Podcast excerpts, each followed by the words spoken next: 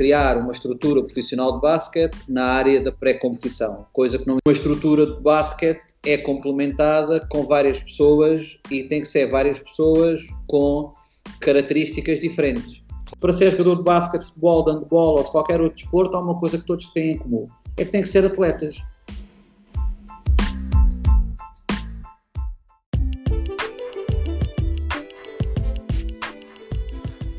Olá a todos, sejam bem-vindos a mais um episódio do Laranja Pensadora. Esta semana falamos com os treinadores residentes da MVP Academy, tratando de perceber tudo aquilo que lá se faz. A conversa foi rica e extensa, e houve a necessidade de dividir este mesmo podcast em duas partes. Fiquem com a primeira.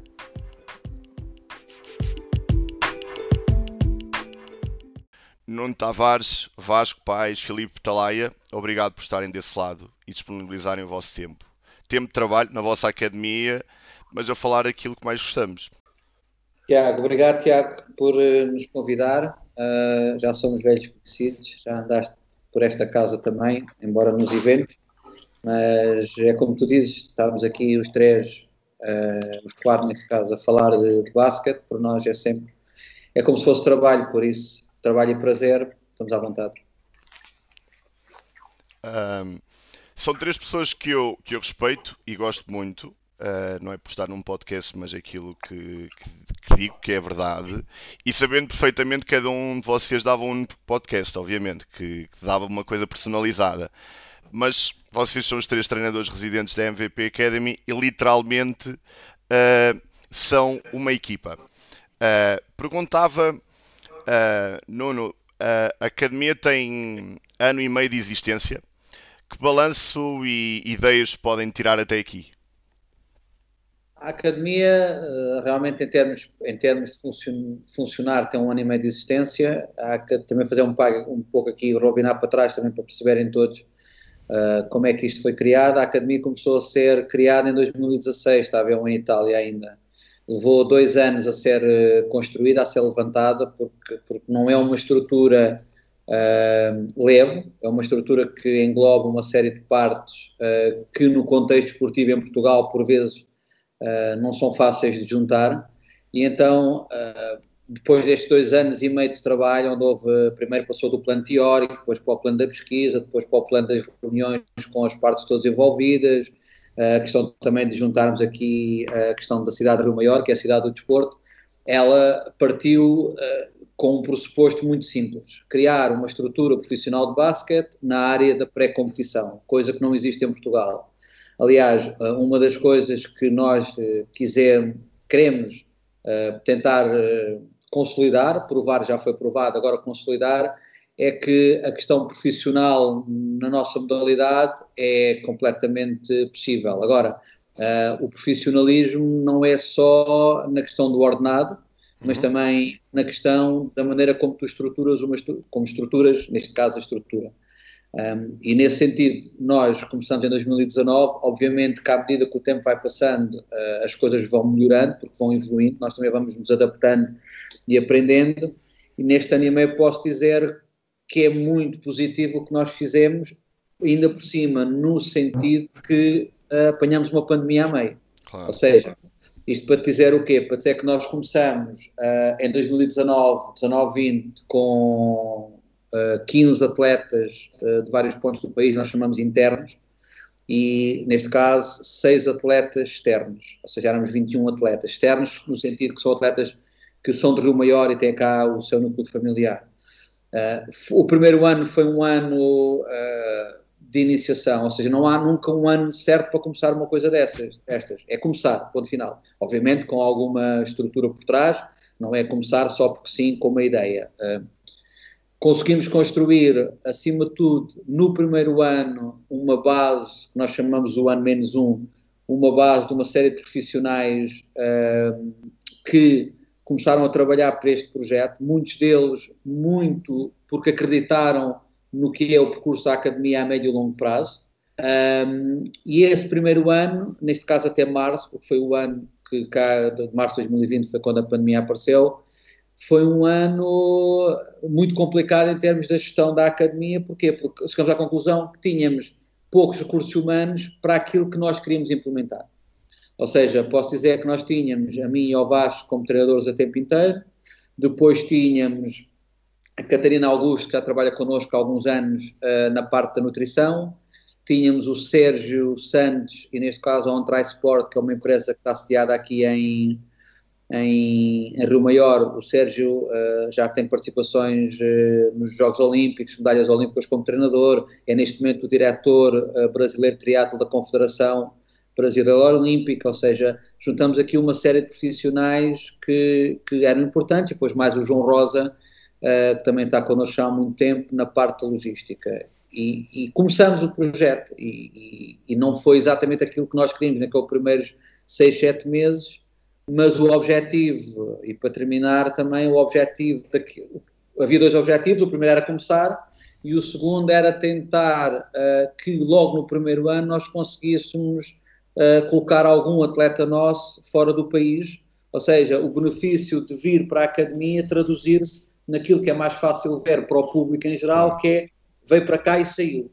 E isso aconteceu com a Leonor. A Leonor troca o Porto e o Académico para vir para cá. Na altura foi, uh, foi estranho para muita gente, mas aquilo que estava acertado com a Leonor, muito especificamente no caso dela, foi que, obviamente, que à partida a parte competitiva era mais fraca aqui do que era no Porto. Eu acho que isso é óbvio, não estamos aqui, nem, nunca claro, escondemos isso claro. dela e ela sabia, mas ela queria estar num sítio onde pudesse treinar duas a três vezes por dia, onde pudesse ter uh, um acompanhamento diferente daquilo que os clubes têm e, acima de tudo, fazer a sua preparação caso houvesse a oportunidade de ir para os Estados Unidos. Claro, e claro. o que o Leonor diz neste momento é que a única diferença que tem agora na Flórida é a questão cultural, porque ela está muito à frente das outras atletas, porque ela está habituada a treinar às 5 da manhã claro, e as outras claro. Eu ia tocar um bocadinho por aí mais à frente em relação à, à Leonor. Uh, Vasco, uh, o Nuno estava a falar de, de Leonor ter trocado o Porto uh, por Rio Maior. tu também fizeste o mesmo no mesmo ano. Que, uhum. O que é que tens visto? Quais são as adaptações? O que é que tem acontecido desde os primeiros dias teus em Rio Maior e até aqui? Assim, como o Nuno explicou e, e bem que o contexto competitivo é, é como o dia e a noite cá. Ou seja, eu venho de um contexto e que tu conheces perfeitamente, por exemplo, sub-14 do Gaia, onde temos três equipas com quase 50 atletas, para uma equipa de sub-16 onde somos 10, 11, 12 e que se há 3 ou 4 lesões temos que andar a espremer com sub-14 para podermos ir aos jogos. Uh, no início não foi fácil, uh, as próprias atletas e os, o próprio clube né, têm que se habituar à nossa presença e nós temos que nos habituar também a como as coisas são feitas cá. Uh, e eu vinha dos rapazes, passei para o feminino, e, e foi uma, uma, transição um pouco, um, pouco, um pouco dura no início, mas que, que, se fez naturalmente. Obviamente que o facto de estar cá, cá em Rio a tempo inteiro ajuda muito mais do que claro. se estivesse a fazer um trabalho 8 horas depois fosse treinar, ou seja, tinha tempo a pensar o que é que tinha que mudar, tinha tempo a falar mais com elas para chegar mais cedo do treino, para sair mais tarde, uh, ou seja, isso foi, foi uma das razões que, que fez com que fosse mais fácil e depois foi a realidade competitiva que nós apanhamos aqui, não é? Lá está, mais uma vez, no Porto fazemos três ou quatro grupos de oito equipas, cá temos um grupo com seis equipas e depois eh, já, já fica decidido quem vai à Final Four. Os contextos competitivos são muito mais, muito mais pequenos cá, uh, mas por outro lado é bom porque dá mais tempo para trabalhar com, com as atletas e com, e com o grupo de trabalho, porque realmente é isso que, é isso que, que, que impede muitas vezes de, de um grupo ficar mais forte. E basicamente é isso. Depois as coisas são, são naturais de ter, ter que sair de casa, ter que sair de casa dos pais, ter que sair do, do, do clube que, que me acolheu enquanto, enquanto atleta, enquanto treinador. E, e pronto, pá, foi uma foi uma, uma transição natural, dura no início, mas que agora já, já é uma coisa de natural para mim. Passava, passava agora ao Filipe Talaia, que, que já esteve em Rio Maior, onde estudou, Uh, esteve no, no CAR, em Ponte Soura, e agora está, no, está na academia. Como é que tem sido esses primeiros tempos? Que já, que já quase é uma época, mas como é que têm sido esses primeiros tempos? Estes tempos têm sido, para mim, normais e uma grande satisfação ter voltado a Rio Maior. Uh, muito honestamente, é esse o sentimento. Se, uh, tentar relembrar algumas coisas, algumas vivências com algumas pessoas, uh, nomeadamente a professora Teresa e o professor Heller, que não tinha tanta oportunidade de estar com eles. E, e pronto, era um sítio onde eu queria estar e era um sítio onde me sinto bem. nada mais do que isso. Hoje, hoje na academia foi, foi dia de pesagens, amanhã consulta de nutrição. Uh, Nuno, não tendo resultados esportivos devido à pandemia, como é que tem sido feita a evolução uh, ou, ou, as próprias avaliações desses mesmos atletas? Como tem sido avaliado o trabalho? É assim, nós, a vantagem de sermos uma estrutura profissional é que temos um grupo de vários profissionais a pensar 24 horas nos atletas e isso é uma, uma vantagem muito grande, como o Vasco dizia com razão, uh, por mais por mais objetivo e motivado que eu possa ser, há duas coisas que diferenciam o nosso contexto de 95% do contexto do país. É que é diferente se eu trabalhar 8 horas por dia num trabalho e chegar ao treino e falhar, mas não é aquilo que pesa primeiro na balança económica do meu dia a dia para poder comer, pagar a casa, alimentar os meus filhos, etc. E a segunda eh, é que, eh, por mais que nós sejamos muito objetivos e profissionais nos clubes, se for como, entre aspas, um segundo trabalho, acaba por ser um hobby e isso faz com que o tempo não seja tão rentabilizado. Nós, neste momento, eh, como estava a dizer ainda há pouco, a academia evoluiu enormemente de um ano para o outro em termos de estrutura. Nós, neste momento, temos, eh, além de três treinadores a tempo inteiro, que somos nós os três, adicionamos a Nádia Tavares eh, na parte da psicologia desportiva, o que é uma, um, foi uma adição inacreditável, que era uma coisa que nós não tínhamos no ano passado e este ano temos. Uh, adicionamos uh, também a Tamara Branco na parte do acompanhamento académico, juntamente com o Filipe, mas a Tamara mais ligada à parte académica uh, do, dos planeamentos de estudo e da questão da, do, do, estudo acompanhado que eles são obrigados a ter e têm todas as semanas, e também mais para a frente falaremos um bocado sobre isto, e a importância da escola neste, neste tipo de, de projeto. E então isso faz o quê? Juntando também com a Catarina e com o Sérgio e o resto da, da estrutura, faz com que nós tivemos a adaptação do primeiro ano da pandemia e conseguimos logo no verão uh, juntar-nos, reunirmos e fazermos um planeamento para aquilo que ia ser este ano.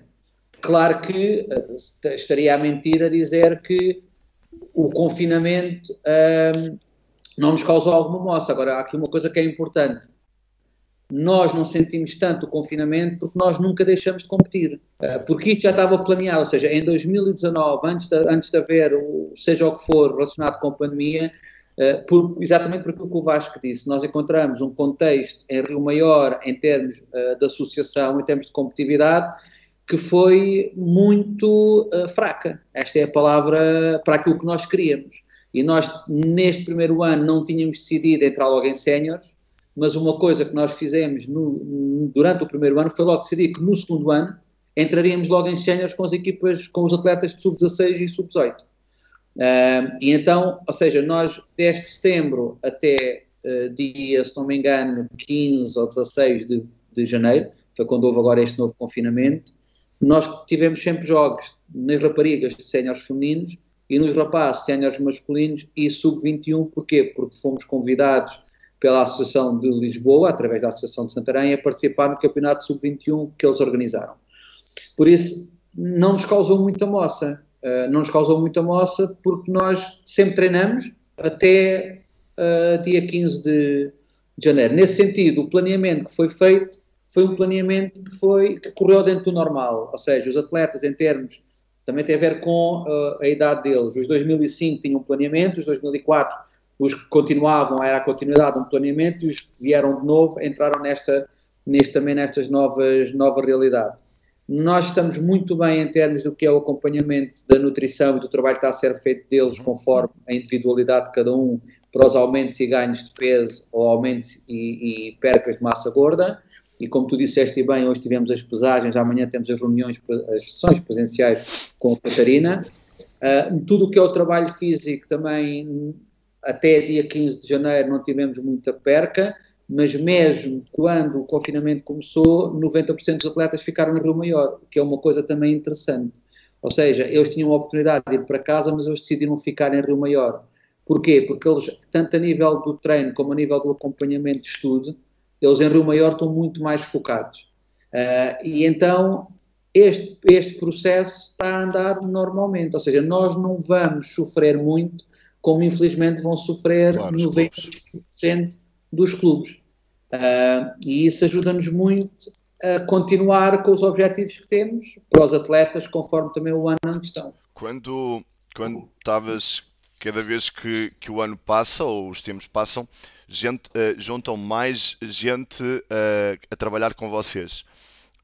E eu só direcionado aos três, obviamente que trabalhando 24 horas sobre os 7 dias da semana, uh, como fazem esse planeamento e subdivisão de tarefas entre vocês, entre vocês os três?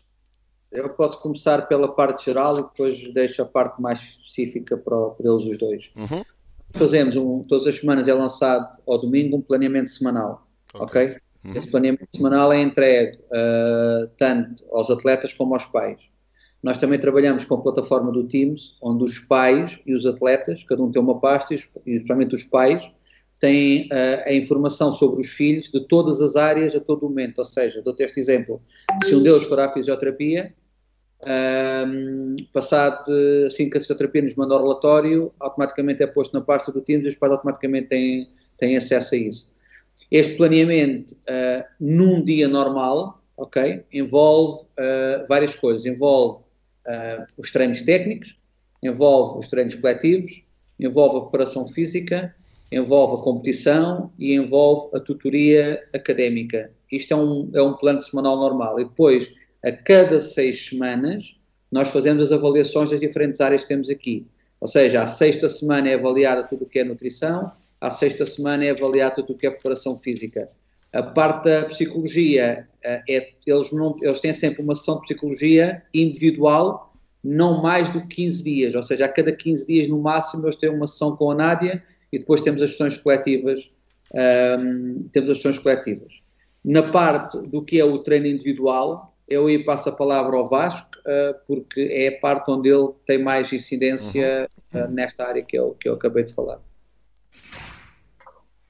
Pronto, em, em relação a em relação aos treinos individuais, uh, e este ano o Felipe veio trazer essa parte mais, mais, mais séria no, na parte de treino individual, porque o ano passado eu andava muito a experimentar, não era? estava sozinho eu e Nuno, uh, não tinha qualquer tipo de, de experiência uh, ao nível do que era treinar mais do que uma vez por dia, então andei a experimentar muito. E este ano o trouxe uma série de ideias que, que fazem todo sentido e da experiência que ele já tem, não só no, no CNT, mas também na, enquanto teve em Itália e teve em Espanha, e baseia-se muito, basicamente assim, subdividimos aqui nos primeiros 3, 4 meses da academia, baseou-se muito na visão, no equilíbrio, na, no conhecer o próprio corpo, na relação corpo-bola, porque temos, uh, a realidade é que temos atletas que, que se calhar não conhecem tão bem o corpo deles como, como gostariam, e o treino individual uh, prepara-os para, prepara, prepara para depois nas situações de treino coletivo,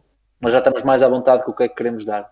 Uh, obviamente que estar nos dois treinos ajuda-nos, não só a mim, mas também ao Filipe e ao Nuno, a, a, a, gerir o que é que queremos fazer em cada, em cada treino. Uh, temos, tre temos treinos diferentes, um treino mais da manhã, uh, em que é mais dedicado a estas coisas que eu te falei, da visão, do equilíbrio, de, da relação entre o jogador e bola, situações de um para um sem bola, dois para dois sem bolas, toda esta, esta, esta progressão que, que, foi feita durante os últimos quatro meses e depois à hora do almoço temos, eh, temos um, treino, um treino mais, se calhar mais para os mais velhos, que já estão mais adiantados, uh, mais, mais virado para mecânica de lançamento, volume de lançamento, situações de lançamento sob pressão, saídas, sei lá, saídas bloqueadas sob pressão, situações em que sejam reais de jogo e que depois, quando chegámos aos treinos coletivos, não, não tínhamos que estar eh, tanto, tantas horas ou tanto, tanto momento de treino a fazer uh, situações de, de, de, mecânica de lançamento ou de volume, o que seja. Uh, e passa muito por aí, foi, foi como eu disse, o, infelizmente não, não podemos agora a 100% treinar, uh, aliás, nem, nem temos pavilhão, mas, mas estava a ser interessante a evolução que os atletas estavam a ter nesta altura, porque realmente estavam mais, mais, mais conhecedores do próprio corpo e de relações que têm com a bola, transferências de peso e tudo mais. Uh, que, que, lá está, como eu disse inicialmente, que o Felipe traz essa, esse know-how e essa, essa teoria para, para nós e ajuda muito. E, e, e, estou curioso e estaria curioso para ver, ainda não, tive esse, ainda não tive essa oportunidade de estar uma época completa, devido à pandemia, estar uma época completa a trabalhar com eles, mas tenho sempre curiosidade para perceber agora em março como é que estaríamos depois de mais três meses a treinar 15, 16, 17 horas por, claro. por semana. Uh, e basicamente é isso. Filipe, o, o que é essa parte do relacionar bola com o corpo? Basicamente, eh, no sentido daquilo que o Vasco está a dizer é por um lado fazer sentir ao atleta que o que é que ele sabe ou o que é que ele consegue fazer e o que não consegue fazer. Eh, aquilo que eu fui me apercebendo ao longo da, da minha experiência é que obviamente os atletas não, não fazem porque não querem. Obviamente ninguém quer fazer má figura, não é? Aquilo que pode acontecer é haver, por vezes, situações que eles nem percebem que, que estão a passar por elas okay. e também não sabem que essas situações os limitam na sua progressão. Quando nós, por exemplo, queremos pedir a um atleta que mude de direção entre pernas ou por trás das costas ou com envolvimento, o que for, mas se ele não se sabe equilibrar, como, como vamos. Então, aquilo que nós temos que fazer, temos que primeiro perceber-nos disso e fazer o atleta a perceber-se disso. E depois, a partir daí, com essa melhoria da capacidade de percepção das coisas e do entendimento daquilo que é o processo, é até o próprio atleta que se vai motivar e vai tentar, vai perceber que, sim senhor, realmente não tinha percebido esta parte e agora com esta parte eu vou chegar uh, mais longe. Falando um pouco daquilo que o Nuno disse e na minha intervenção, do, no treino, eu não fico só no treino individual, eu tenho uma, a possibilidade, ou tenho o interesse, mais do que a possibilidade, é o interesse de estar no treino uh, físico também e fazer essa transferência, porque eu vejo aquilo que os atletas são capazes de fazer do ponto de vista físico quando estão no contexto da preparação física e, e perceber o que é que eu posso fazer a seguir na continuidade de, desse trabalho para evitar que haja uma, uma perda de, eficiência no, no, processo, por assim dizer. E depois tenho a possibilidade também de estar no treino uh, mais uh, coletivo, por assim dizer, também com outras tarefas, não só no treino coletivo, que é a intervenção em campo, e que me permite ter uma visão daquilo que é o atleta 360 graus, por assim dizer. E algumas vezes nem o atleta se apercebe. E, e, aí é que depois tem que haver a paciência de saber o que é que vamos dizer naquele momento ou no outro momento, para que também não seja demasiada informação e que essa informação também seja facilmente perceptível por parte do atleta. Uma coisa, uma coisa positiva quando se trabalha 24 horas é que pressa não existe, não é? Porque vocês, aquilo que não disserem no treino, vão conseguir dizer quando estão pessoalmente com eles. Obviamente que isso é uma, é uma mais-valia. E você, o interessante quando o Vasco dizia que, que o Filipe trouxe, uh, e eu muito, eu também, e eu os conheço aos três, e acho que a combinação entre vocês três é uma, uma combinação ótima para toda a gente. Acho que cada um tem as suas características, mas eu gostava muito, de forma menos formal, menos formal, nos pudessem passar quais são as características de cada um, não sendo vocês a falar de vocês mesmos uh, passar essa, esse lado a vocês. O que é que, que é que o Nuno traz? Qual é a opinião do Vasco? O que é que o Nuno traz? E que é que, qual é a opinião do que é que o Filipe traz? Uh, um bocadinho sendo o outro a falar de, nós mesmos. Pronto. Eu, eu começaria agora com, com o Vasco. Vasco, diz-me o que é que os dois te podem trazem a ti mesmo. Olha, primeiro, e sendo o mais informal possível, o Nuno trouxe uma oportunidade de poder. Ok, ok. okay. Não é? de poder, de poder seguir, seguir este, este caminho, este sonho, digamos, o sonho, deste objetivo que eu tinha de, de ser profissional aos 23 anos. Uh, mas não, o Nuno tem uma coisa que, e nós falamos muitas vezes disto, que um, tem muitas ideias e consegue transformar a ideia que está no papel depois em, em ideias concretas e, e em projetos que, que, têm sucesso, como nós podemos ver aqui na academia.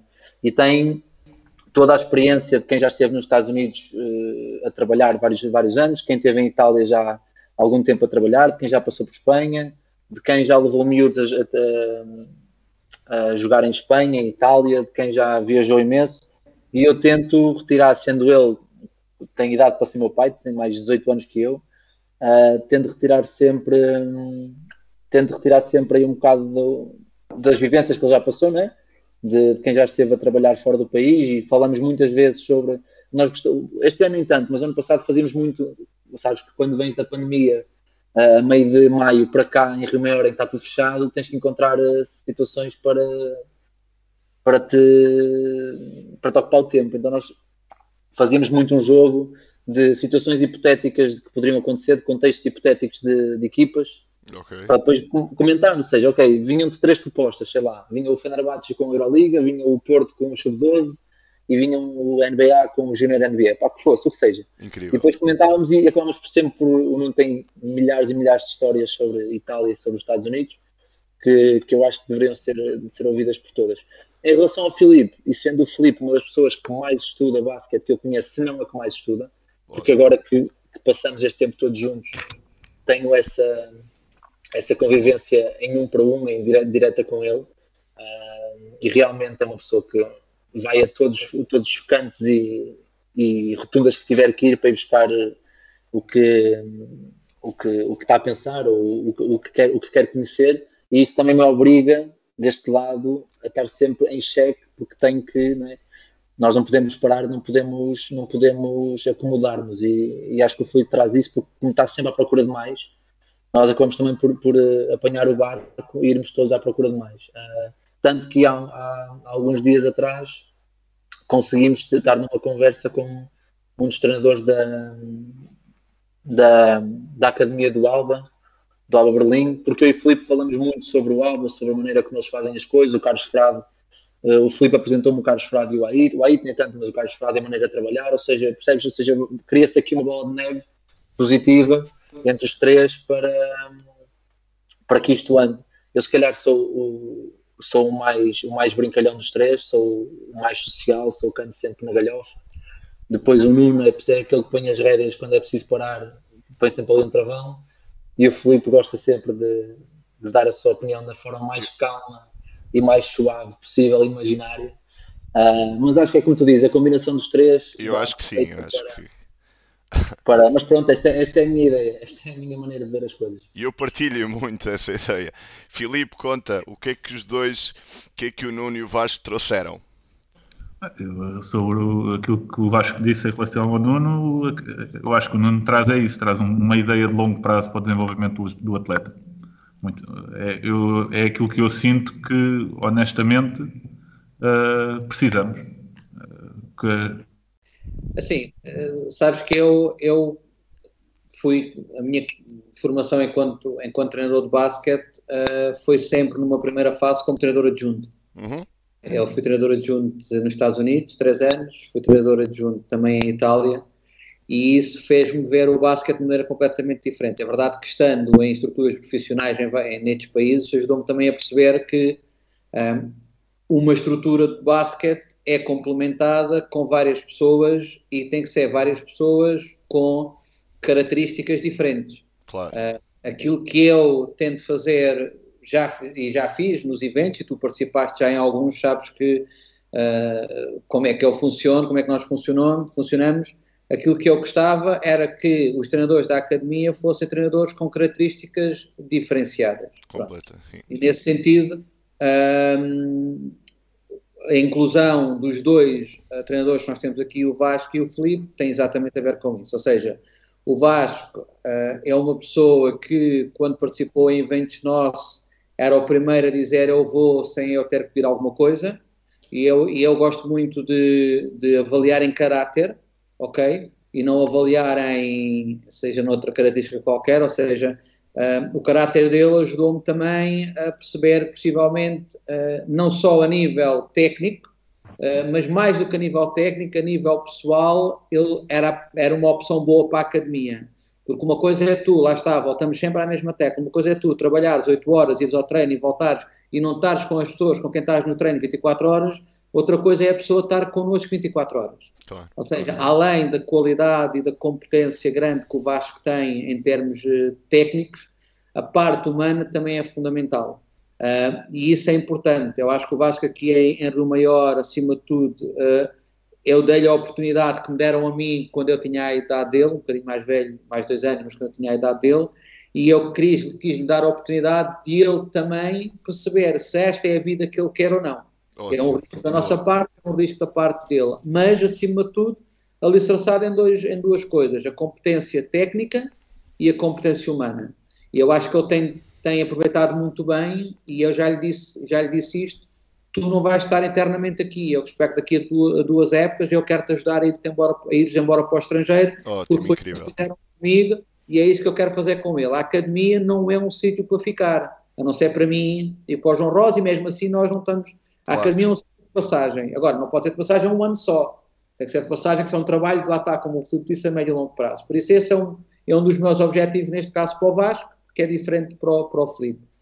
O Filipe traz, sempre foi uma das primeiras escolhas para a academia, sempre foi, uh, por várias razões. Uh, obviamente que a ligação que ele tem a Rio Maior ajuda muito, uh, porque é uma pessoa que conhece muito bem o meio, e isso ajuda muito, mas acima de tudo traz características completamente diferentes de mim e do Vasco, ou seja, traz uma característica muito mais de, de, de, abordar o jogo de maneira muito mais teórica e a transição para a parte prática, ok? Uh, e isso é muito importante, porque eu não tenho essa característica, eu não tenho, não, não sou assim, eu não consigo, já foi o tempo, mas nem, nunca fui como o Felipe é, já fui mais, mas nunca fui como ele é. Uh, mas ao, passar dos anos, cada vez diferente por outras razões, porque o meu envolvimento aqui é diferente neste momento do que era há 10 anos atrás.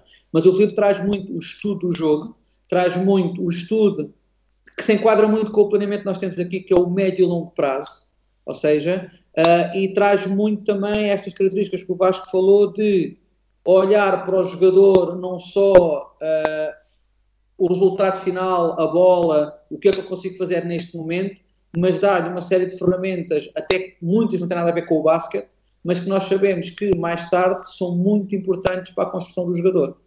Até porque, uh, para passar antes passar a palavra para o Felipe, há aqui uma coisa que é importante.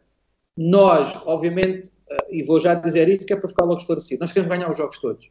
Pronto, isto é a primeira coisa. Mas, mas o objetivo da academia, neste momento e presumo nos próximos largos anos, é, um, é trabalhar os atletas durante estes dois, três anos que estão connosco para estarem mais preparados para quando dão o passo seguinte. E o passo seguinte nunca pode ser a desistência do basquete. O passo seguinte é utilizar o basquete como uma ferramenta para poder continuar a jogar a um nível mais alto possível e ao mesmo tempo utilizá-lo para poder tirar um curso académico. Claro. Nós nunca olhamos, nem nunca dizemos a um pai, a um atleta que vai ser profissional. Isso nunca, nunca acontece. Agora, isto, esta cultura que nós temos aqui, que estamos a construir, o Filipe daí traz realmente estas mais-valias que são fundamentais e que era uma lacuna que nós tivemos no primeiro ano. Ah. Filipe, estás desse lado já? Sim, consegues? Uh, sim, consigo ouvir, sim.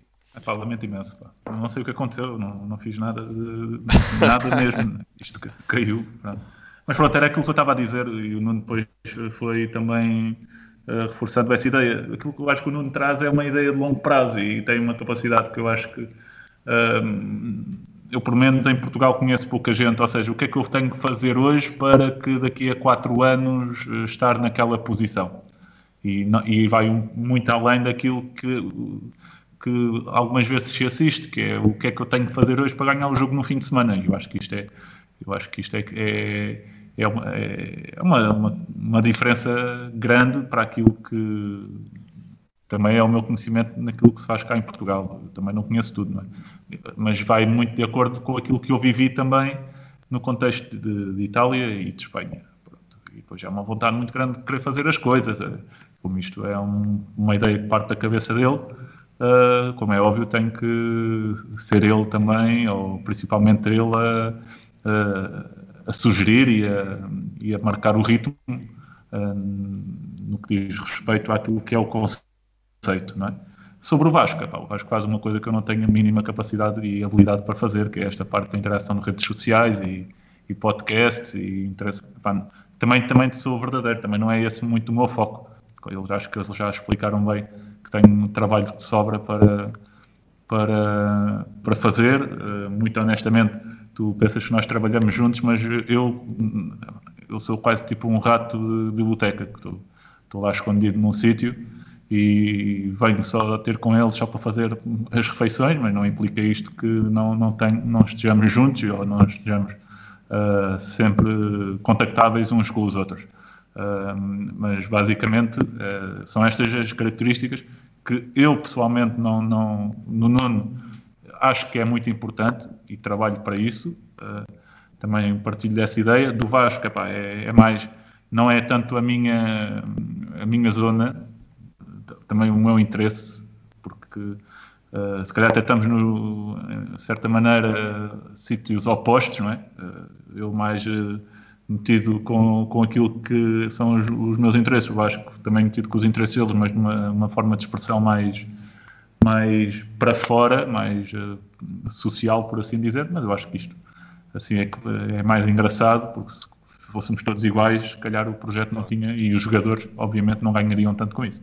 A combinação da equipa. Uh, havia, havia um caso muito particular no Campeonato da Europa. Já, agora estamos a juntar as características do Filipe, como o, o rato laboratório, de biblioteca, que passa muito tempo, que havia um treinador holandês que 20 minutos antes do jogo correram nos últimos 3 minutos, lia, lia durante o, durante o aquecimento das jogadoras. Mas não era por isso que a equipa não ia a seu porto, e, eu acho que é o que estão a dizer. A equipa é o mais importante. Nuno, falavas-me falavas há pouco que, que existe plataformas onde os pais sabem tudo acerca dos filhos, passados 5 minutos. Uh, vocês têm preocupação em que ele não seja profissional mas não é preocupação, mas que eles consigam uh, após o, vosso, o percurso aí na academia que se tornem jogadores de basquete, que estejam presentes no basquete, que possam ser algo ligados ao basquete. E eu perguntava quais é que são outras preocupações, por exemplo, em termos de pandemia, uh, quais são as preocupações reais que têm com eles e o que é que trabalham com os jogadores nesta altura? Assim, um, nós, nós, e uma coisa que é importante dizer é que nós não somos um clube. Nós somos eh, uma empresa, pronto, isto é importante dizer. E sendo uma empresa, uh, nós temos a obrigação de prestar um serviço. Ok. E esse serviço uh, é simplesmente na área do basquete. Uh, ou seja, nós somos iguais ao continente, à mercearia da esquina, a um stand de carros. Nós somos uma empresa, só que somos uma empresa com serviço na área do basquete. Isto quer dizer o quê? Por que eu estou a dizer isto? Estou a dizer isto porquê? Porque nós temos clientes que são os nossos atletas e tendo clientes que são os nossos atletas, nós temos a obrigação constantemente de criar este serviço para que os nossos, nas diferentes áreas para que os nossos atletas possam, uh, clientes, estar sempre satisfeitos. Nós, como eu disse, uh, sentimos pouca pandemia porque tivemos a felicidade de podermos trabalhar até ao dia 15 de, fevereiro, de janeiro, sem restrições. Agora, uh, obviamente tivemos que nos adaptar quando a, pandemia, quando o confinamento apareceu. No entanto, o trabalho que nós fazemos aqui, dia a dia, é nas diferentes áreas. As diferentes áreas obrigam que nós tenhamos de estar sempre muito atentos àquilo que é a ligação entre nós, os atletas, nós e os pais. Ou seja, é fundamental. Vamos pensar desta maneira, Tiago. Num país onde o basquete não tem uma grande expressão e onde cada vez há menos investimento, nós temos 21 atletas e uma atleta de Cabo Verde a investirem na carreira deles para estar numa cidade como Rio Maior, longe do contexto familiar, uh, escolar um, ehm, e social, onde estão a viver sozinhos a partir dos 15 anos. Ou seja, isto não é uma coisa, parece que é, parece que é simples, mas é muito complexo. Ou seja, o dia a dia destes atletas uh, para nós tem que ser estruturado de maneira a que eles, eles e os pais, mas eles principalmente, se sintam confortáveis nas coisas mais básicas, como as condições do alojamento, a comida que eles comem, uh, a maneira como eles eh, planeiam o dia com três treinos. Nós temos atletas a acordar às 5 da manhã e quando chegam às 7 da noite, às 7 e meia, já, já tiveram três treinos, um dia de aulas e sala de estudo. Agora, este, este um, planeamento todo faz com que nós tenhamos, obviamente, que ser muito uh, criativos.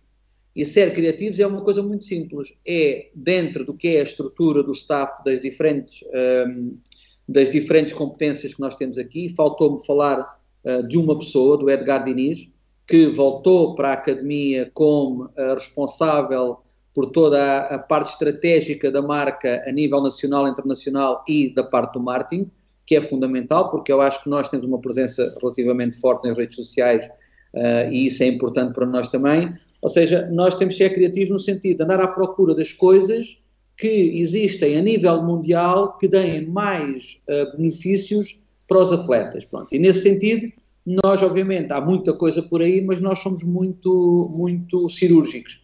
Por um lado, aquilo que nós queremos, mas por outro lado também já começam a haver uh, instituições internacionais que nos procuram.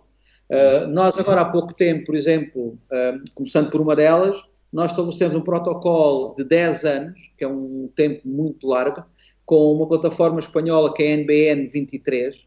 A NBN 23 é o quê? É um software de avaliação e estatístico uh, de basquetebol, não só, mas vou só começar por aqui porque não vale a pena também estar a alongar pelo resto, que está presente em uma, uma dezena de países, que trabalha diretamente também com a NBA e com a Junior NBA, e isto é mais uma plataforma que nos vai ajudar a poder avaliar os nossos atletas e poder mostrá-los para o mundo todo. A Homecourt foi outra plataforma com a qual nós fizemos uma, uma nós vamos falar, sim, sim.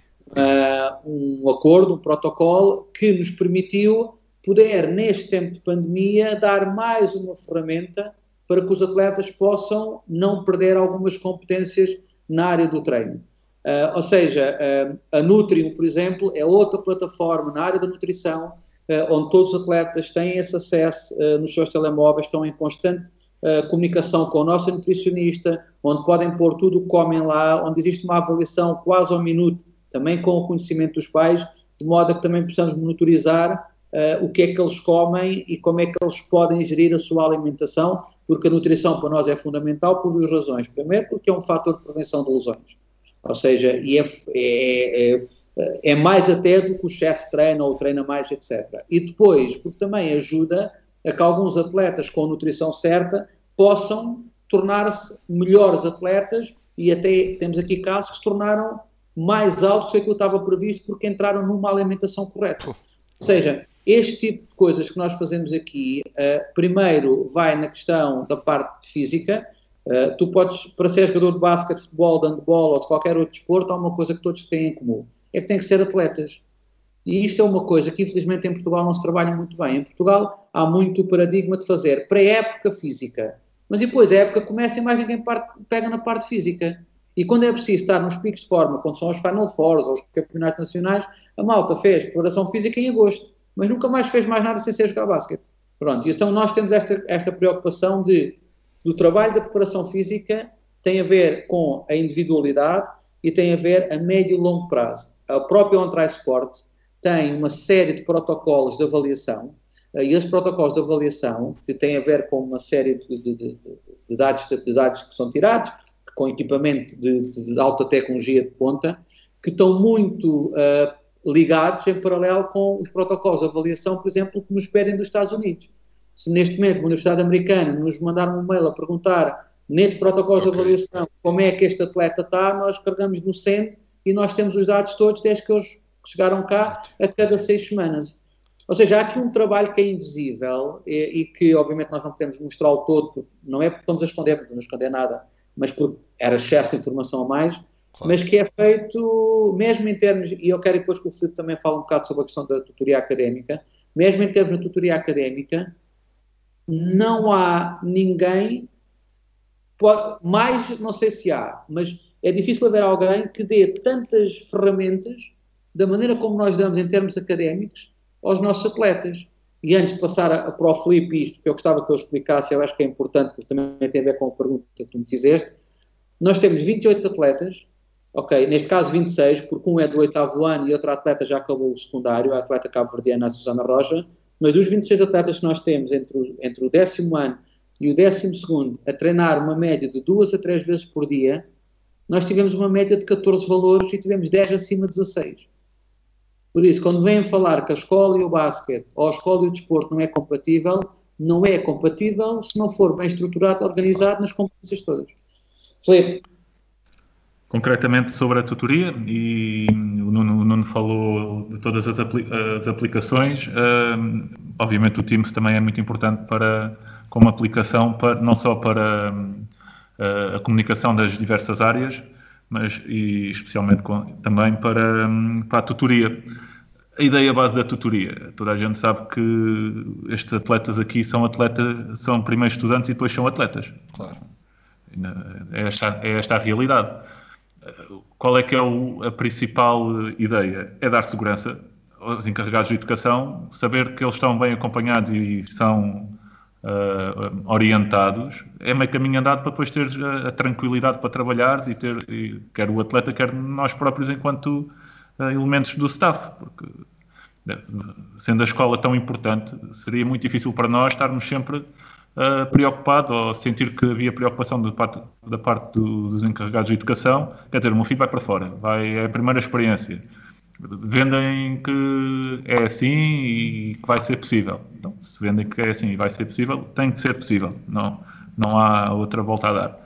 Um, através da plataforma Teams, é, é, é, por assim dizer, as veias de, de, tudo isto, onde corre toda a informação.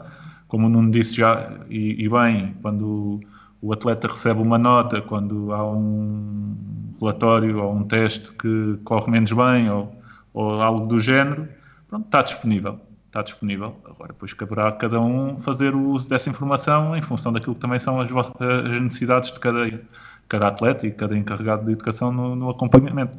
Agora, aquilo que eu acho que é real, e aquilo tem sido a minha experiência, aquilo que é realmente importante é, é haver segurança naquilo que eu vou enviar o, meu educando para um contexto que não conheço, ou por assim dizer, é, é diferente daquilo que eu sei, e porventura experienciei até mesmo enquanto praticante, quando, quando era mais novo.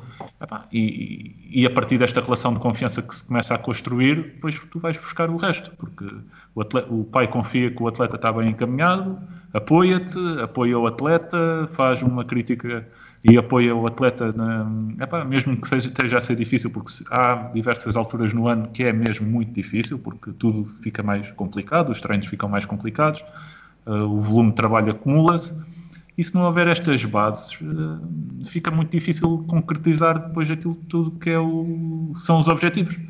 Uh, pronto, como é claro. Tu trabalhavas, deixa-me, trabalhavas neste momento, vocês tiveram dois tipos de, de, estudantes. Pronto, falamos agora de estudantes, que era aqueles que já, já lá estavam no primeiro ano e os novos estudantes. Qual, tem, qual é a diferença? Consegues notar as diferenças ao início? Conseguiste notar as diferenças? E a evolução deles até aqui, por exemplo? A evolução, a evolução to... é, é, da parte de todos. É claro que ao início, tens que, quando vais para um contexto, tens que tentar perceber o que é que está a acontecer. Tens que tentar perceber qual, qual foi a experiência dessas pessoas no ano anterior. E, quando, e, e, mais do que isso, tu tens que as respeitar, porque se foram elas que, foram, que deram início ao processo. E a partir daí, tu tens que tentar implementar um conjunto de medidas que Uh, não ofendam aqueles que já lá estiveram. E, não, eu digo, e, sim, sim, eu digo isso. E, e até... Espera, Filipe, eu digo-te isso no, a diferença de estudantes, pronto, do, os, ah, os que lá, já lá estavam e os que, que, vieram, as diferenças grandes, tipo, o que é que tu notaste?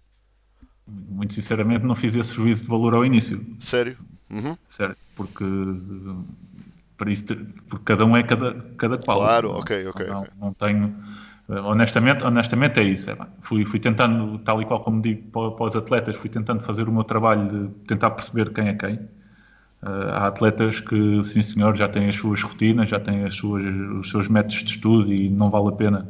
Uh, claro que podes sugerir, podes claro. sugerir a, a, tua ideia. Pois se ele aceita ou não, agora há outros atletas. Uh, acho, acho que os que cá estavam e os depois, acho que aquilo que tu foi mais útil para mim perceber se ele sabe que, este método, que existe este método ou que este método pode ser importante para ele ou ele não sabe. Ou o que é que ele já faz e o que é que ele ainda não faz.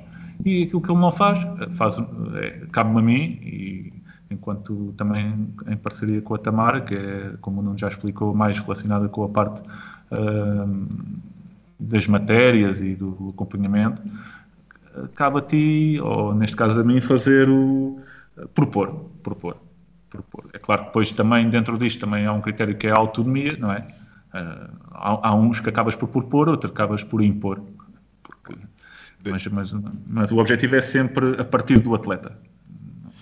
Eu, o Nuno dizia há pouco que hum, há muitas coisas invisíveis, obviamente, e eu acredito que haja aí muita coisa invisível, bem feita, bem feita. Mas uma coisa que foi visível nas redes sociais foi o transporte de tabelas do pavilhão para casa dos atletas. Vasco, e foste tu um a carregar essas mesmas tabelas. Conta-nos aquilo que tem trabalhado. O que é que os atletas conseguem fazer neste momento em casa?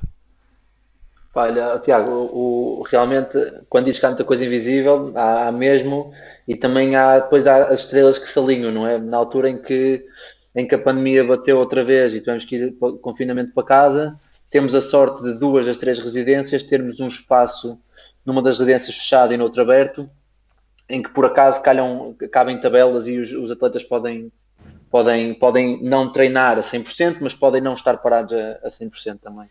Uh, e foi um bocado por aí que também nós quisemos, quisemos dar esta, esta oportunidade. Não é? Por exemplo, aqui numa das residências temos atletas que trabalham com o home court, obviamente, mas depois que todos os dias fazem sempre um X número de lançamentos, acabam por jogar algumas vezes um para um entre eles, que é uma coisa que, se vai perdendo ao longo do, claro. das gerações, que é este, o, o jogo informal dos atletas e que nós achamos que tem um peso muito grande no desenvolvimento deles não só de basquete, mas também de conhecer os limites, porque quando um dá uma, uma sapa um bocadinho mais forte, o outro diz, oh meu amigo, amigos, amigos, mas, mas calma contigo, né? E acho que também é importante essa parte social para eles. Um, obviamente, quando, quando uh, o, tempo, o tempo assim o permite no aberto, eles fazem trabalho de lançamento estático, lançamento após drible, saídas, o que for. Ou seja, tudo, tudo que espaço, tudo que espaço tudo que espaço der para, para fazer, nós acabamos por fazer. Uh, e depois é um bocado por aí, é aproveitar estas oportunidades que, e é o que eu estou sempre a fazer, principalmente aqui na, onde eu estou mais, aproveitar as oportunidades que, que lhes são dadas e uma delas é não, não parar de treinar. Enquanto os amigos deles que não competiram o ano todo estão em casa a fazer treinos por Zoom, eles têm a oportunidade todos os dias de manhã acordarem, irem às aulas e na hora do almoço não perderem o hábito de, na hora do almoço, treinarem, que é o que eles têm feito até agora. O que é que, o que, é que a, plataforma HomeCourt veio trazer a essa parte? Eu acredito que tenha sido uma mais-valia enorme. Uh, opa, acima de tudo, na minha opinião, veio, veio não veio trazer, mas veio manter a competição entre okay, eles. Okay? Estamos a falar, estamos a falar que são miúdos que treinam, como o Nuno já, já explicou, treinam algumas vezes, algumas, alguns dias, três vezes por dia, e nós temos sempre uh, situações de competição nos treinos, seja individual, seja coletivo. Então são naturalmente miúdos muito competitivos. E tu, quando colocas uma barra de classificação em fazer 600 dribles mais rápido ou 1000 dribles mais rápido, o que seja, um, quando um vê o outro passar à frente, a seguir quer fazer melhor. E isto depois é uma bola de neve muito grande que se cria. Depois, obviamente, uns mais competitivos que outros apanham o barco mais que os outros, mas é, é natural em todos os grupos. Uh, mas acima de tudo, acho que manteve, manteve essa, esse visto da competição para, para eles. E depois, obviamente, que faz o trabalho o trabalho de agilidade, o trabalho de salto, o trabalho de drible, que os obriga a estarem, a sempre a tomar decisões e a reagir a estímulos, que, que também é uma base muito importante no, no, nosso trabalho cá. Por isso acho que foi, foi o juntar de duas, de, duas, de duas situações muito felizes que, para mim tem sido um sucesso. Uh, Nuno, há pouco falavas da Leonor Ferreira, Uh, o Vasco falava uh, do lado competitivo dos, vossos atletas e uma das características que é reconhecida na Leonor Ferreira, que é extremamente competitiva, no bom sentido. Uh, mas a Leonor Ferreira é a primeira atleta a, neste momento, ir para os Estados Unidos trabalhar. Podes-nos dizer como é que foi o processo de como é que ela chegou até lá? E como é que ela está até agora? Como, se tens falado com ela, se tens estado ao contato com ela? Sim, nós estamos, eh, nós eh, estamos sempre em contato com os nossos atletas que passaram por aqui. Obviamente a Leonor é um caso mais específico, que é o primeiro Exatamente. que sai dentro daquilo que nós queremos. Nós tentamos também com os outros atletas, porque isto também é importante dizer, nem todos os atletas que vêm para cá vêm com as mesmas motivações. Uhum. E nem todos vêm com aquele sonho de querer ir para os Estados Unidos. Há uns simplesmente que querem estar numa estrutura diferente e depois seguir a sua vida cá em Portugal. Obviamente que a academia é muito mais do que o basquete. A academia é o desenvolvimento de uma série de competências humanas que lhes vão ser fundamentais uh, no crescimento deles e no processo deles enquanto cidadãos no resto da vida. Ou seja, estes atletas que estão aqui que uh, vivem sozinhos e têm que já arrumar o quarto e têm que preparar a comida porque estão não sei quantas horas fora e não podem ir ao bar do, da escola comer um croissant porque têm objetivos para cumprir. Ou seja, estas coisas todas são coisas que uh, nós temos pais que dizem o meu filho chega a casa agora e levanta a mesa sozinho, faz a cama de manhã e o quarto está sempre arrumado. E não faz porque eu disse, faz porque é um hábito. Porque quando se faz muitas vezes, torna-se um hábito. Exatamente. A Leonor uh, chega-nos uh, porque uh, em 2018 apresentou-nos o desafio de querer ser mais do que uma jogadora de basquete em Portugal e alinhou com aquilo que nós tínhamos pensado antes da academia ser anunciada e, e, te, e eu apresentei esse desafio e à mãe, até num jantar no Porto, que foi, existe esta oportunidade, tu vais para o Maior, vamos trabalhar durante um ano e, ao trabalhares desta maneira durante um ano, pode preparar de uma melhor maneira para uma eventual ida para os Estados Unidos. Não uma certeza, uma eventual. O que acho que é importante aqui referir é exatamente isto. O que é importante aqui referir é que eles, quando chegam cá, estão-se a preparar o melhor para uma coisa que poderá acontecer. Não que vai acontecer. Agora, aquilo que vai acontecer é a melhoria deles enquanto jogadores de basquete, obviamente, e enquanto, e enquanto jovens. A Leonor aqui encontrou uh, uma coisa muito simples para ela é muito importante, que é o treino de estar sozinha fora de casa. Uh, a Leonor chegou a uma altura que deixou de ir a casa. Deixou de ir a casa, a mãe às vezes ligava e dizia, oh, mas foram todos a casa, a Leonor não foi a casa. Eu disse, mas a Leonor não foi a casa porque não quis. E depois a Leonor não foi a casa por uma razão muito simples, porque na cabeça da Leonor, isto é muito interessante, era, se eu para o ano tiver a oportunidade de ir para os Estados Unidos, eu não vou a casa todos os fins de semana. Então eu agora já me estou a preparar para quando, se houver a oportunidade de ir para os Estados Unidos, estar já mentalmente preparada que não posso ir a casa todos os fins de semana. E isto é uma das coisas. E é interessante, nós agora temos aqui uma atleta com um potencial inacreditável. E o pai, esta semana, vai ficar sozinho na residência. E o pai dizia que ia, vinha buscá-la uh, porque não queria que ela ficasse sozinha. E ela disse: Não, não, eu quero ficar cá sozinha uma semana porque eu tenho que me habituar a viver sozinha durante uma semana, nem que seja uma semana. Ou seja, esta mentalidade já começa a entrar porque a Leonor também trouxe isto. E a Leonor, neste momento, um, em termos eh, académicos, é uma das melhores alunas uh, do, do curso dela, mas isso também era uma coisa que já era previsível, por uma razão, porque ela era muito boa aluna cá, e por outra razão, que o ensino americano é muito prático e para nós europeus é muito mais, entre aspas, fácil, porque nós trazemos uma base muito teórica. Uh, em termos de basquete, tenho falado com alguma regularidade com o treinador. Está uh, bem, está a entrar num processo do basquete americano que é completamente diferente do europeu, traz mais competências a nível tático, mas traz mais lacunas a nível uh, tanto físico como de velocidade de jogo. Embora aquilo que nós tentamos implementar aqui ajudou a fazer esta transição mais suave.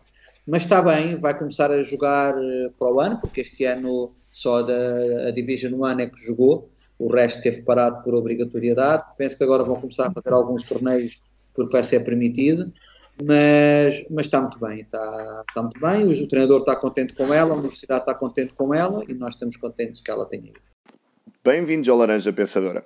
Espero tenham gostado da primeira parte com os treinadores residentes da MVP Academy. Nesta segunda parte, vamos falar do jogador, da cidade de Rio Maior e de muitos conselhos que cada um dos nossos treinadores fez. Espero que gostem e fiquem desse lado e ouçam o resto da conversa. Espero que tenha sido o teu agrado. Depois de teres ouvido este podcast dos relatos dos treinadores, as ideias que cada um tem, tentamos passar tudo aquilo que lá se faz. As ideias defendidas para os seus jogadores, a tecnologia que lá é utilizada e muitos conselhos que podem ser utilizados por todos nós. Se quiserem ouvir outros episódios, entrem na nossa página da Laranja Pensadora. Fiquem bem!